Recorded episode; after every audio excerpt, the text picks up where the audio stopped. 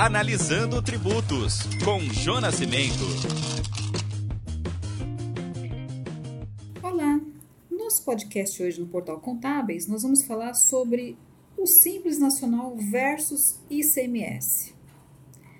O que quero dizer nesse podcast? Quais são as modalidades de ICMS que o contribuinte optante pelo Simples Nacional deve recolher fora do Simples Nacional.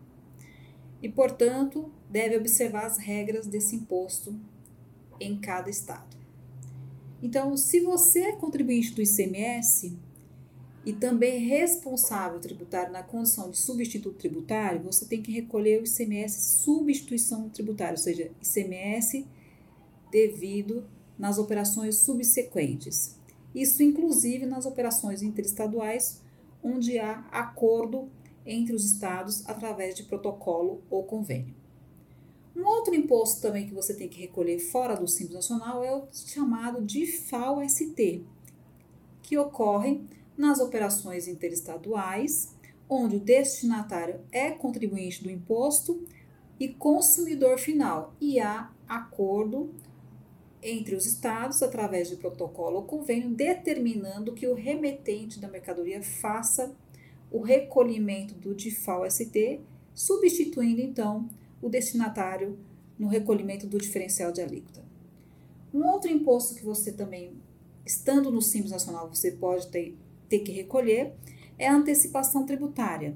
Aqui no estado de São Paulo, por exemplo, a antecipação tributária está no artigo 426A do regulamento do ICMS, que ocorre quando é, o contribuinte, por exemplo, do Simples Nacional, é, compra uma mercadoria de outro estado para revenda e essa mercadoria entra no estado sem a substituição tributária. Então, ele tem que fazer a antecipação tributária do ICMS substituição. Um outro ICMS que você tem que recolher é o ICMS na importação. Então, se você é contribuinte do ICMS e importa a mercadoria, você vai pagar o ICMS na importação. Outro imposto que você pode ter que recolher também o ICMS que você pode ter que recolher fora do Simples Nacional é se você superar o sublimite anual. Qual é o sublimite anual em 2022? O sublimite é de 3 milhões e 600 mil reais. O que significa isso? Significa dizer que você, o ICMS só está embutido no DAS, no documento de arrecadação do Simples Nacional, para o contribuinte que tem receita anual de até 3 milhões e 600. Evidentemente que durante o ano existe aí um um excesso de até 20%, que você pode continuar recolhendo o ICMS no Simples, mas no ano seguinte você é obrigado a recolher esse ICMS fora do Simples Nacional.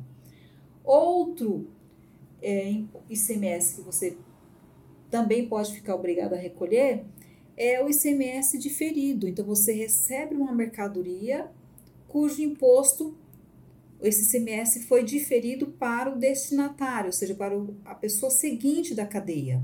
Então você pode ter que recolher esse imposto aí, o ICMS diferido. É, outro imposto que você, na condição de Simples Nacional, também tem, tem que recolher muitas vezes é quando compra mercadoria de outro estado e tem que recolher o diferencial de alíquota. Essa compra de outro estado pode ser destinada à revenda, se a mercadoria não tiver sujeita à tributária a matéria-prima, material de uso, consumo ou ativo imobilizado. Então, o diferencial de alíquota na entrada. Então, você tem que ficar atento. Comprou mercadoria de outro estado? É, fique atento aí o diferencial de alíquota.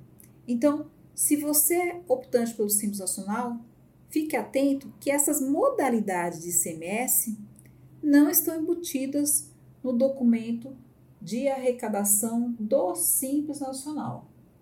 É, e um alerta aqui: nós estamos no mês de adesão ao HELP, o programa aí de rescalamento de dívidas do Simples Nacional que permite dívidas do Simples Nacional, do Simples Nacional serem liquidadas em até 180 meses, com redução na multa, juros e também encargos.